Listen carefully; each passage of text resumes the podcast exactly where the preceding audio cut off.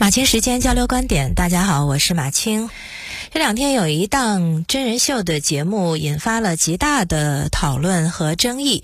这档节目呢叫《极限挑战之宝藏行》，呃，其中有几位明星呢登上了雪山，他们的任务呢是寻找天山雪莲。经历了艰苦的跋涉，三个人终于找到了雪莲，并且采摘了下来。这个节目本来它是来宣传当地的风土人情的，但是呢，因为采摘了濒危植物而引发争议。因为节目当中啊被明星们拿在手中的那个雪莲，被植物专家指出，其实呢叫水母雪兔子，是十分珍贵的保护植物。那引发质疑之后，目前这个视频已经删除了，相关的艺人也道歉了。但是他们道歉呢，是说他们用的是道具，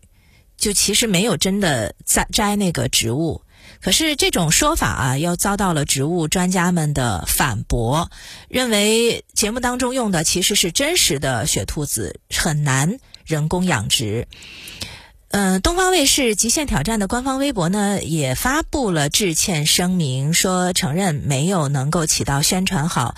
保护、珍稀植物的作用，但是呢，依然表示他们没有实际采摘珍稀植物。网上有两种意见啊，一种认为专家肯定是专业的，所以倾向于相信专家的质疑；那另一种呢说，专家对植物是专业的，对道具就不一定了。就意思是说，道具师是可以做的很逼真的，所以你不能因为说那个太真了，就认为它一一定不是道具。那以我的判断啊，我觉得我更愿意相信专家的话。我倒不是说道具不可以做的逼真或者做不到，不是的，真的可以做的很逼真。但是这里面有个悖论，就是如果道具真的可以制作的非常的逼真的话，那么他们这个节目组明明说的是要找天山雪莲，对吧？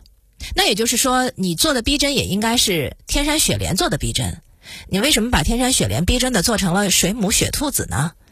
我怀疑道具师和节目组有几个人能够了解他们二者的区别，所以越是说他做的逼真，那他就越不可能是真的。我的意思就是这个，就是里面有个悖论，所以我就更倾向于第一种的解释。但是这个里面就是仍然这个疑惑是存在的啊，就是它是不是道具？如果它不是道具，它是哪儿来的？其实调查起来并不难。那节目组也不能只是道个歉就完了，为什么呢？因为这个里面它如果是涉嫌到违法的话，道歉是不管用的，他还有警察呢。嗯，总而言之，节目组肯定是摊上事儿了。至于这个锅有多大，是需要进一步去调查的。如果只是道具，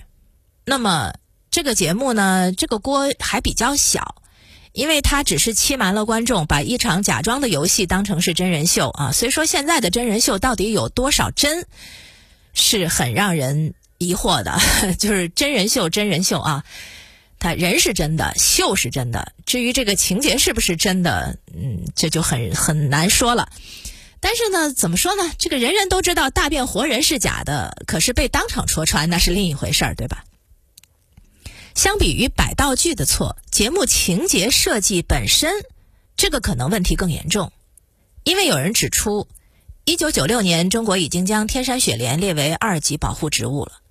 天山雪莲是唯一列入中国植物红皮书的雪莲植物，是国家三级濒危物种。两千年，国务院十三号文件已经明令禁止采挖野生雪莲了。这说明什么呢？这说明。如果这个节目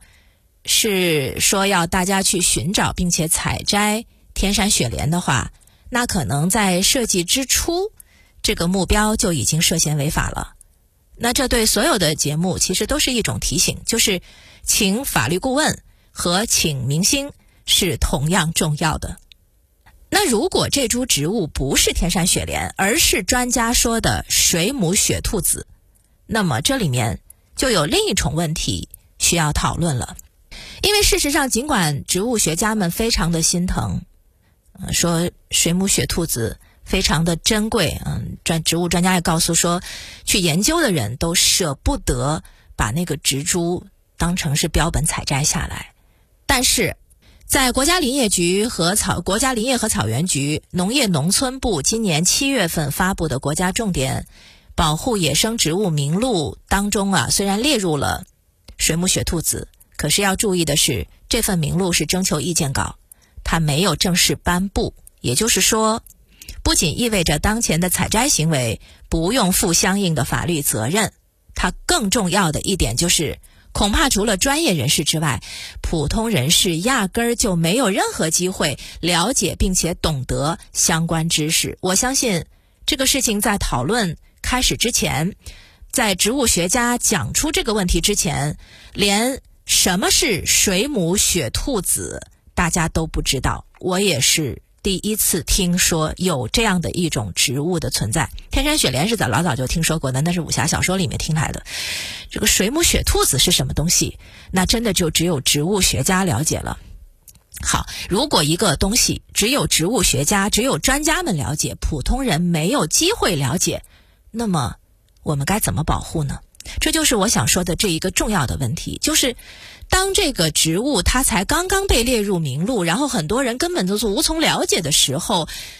那么我们如何能够保证自己的行为不会破坏环境？这个节目当中有一个很重要的问题啊，我觉得就是需要探讨的，就是它的节目设定，就是明星们跑到海拔多少多少高的人迹罕至的雪原，然后去寻找并且采摘野生植物这个行为。我们虽然不知道到底它是天山雪莲还是水母雪兔子，我们不知道这个植物是不是濒危野生植物需要保护的野生植物，但是我们是不是可以形成这样的一种常识和概念，就是到野外，请尽量的不要去触碰任何的野生动植物，能不能请所有的节目、所有的真人秀节目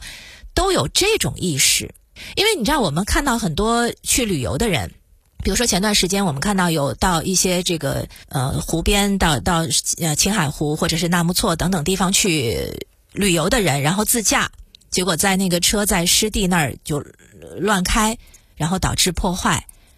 呃，甚至是无视湖边的一些专业提醒。那他有可能是无视，也有可能是没看到。其实这个无视和没看到的背后还连着的。一个词叫无知，那为了避免大多数人因为无知而犯错，怎么办呢？最好形成一个简单的概念，就是我们不要去触碰这些野生动植物。举个例子说，比如说我们到国外的一些海边啊，比如说去泰国去旅游，然后凡是到那个岛上去的时候，都会有导游反复的跟你告诫，就是在那个海里，你无论是去浮潜也好，还是去深潜也好。所有在海里的那些贝壳类的啊，海星或者等等其他的珊瑚什么的，你就算是在海里捡到了，拿起来看看，请你千万不要带走它，带走它就有可能违法。我觉得如果能够把这个常识得到普及的话，那或许比让公众去认识什么是天山雪莲，认识什么是水母雪兔子更靠谱一些。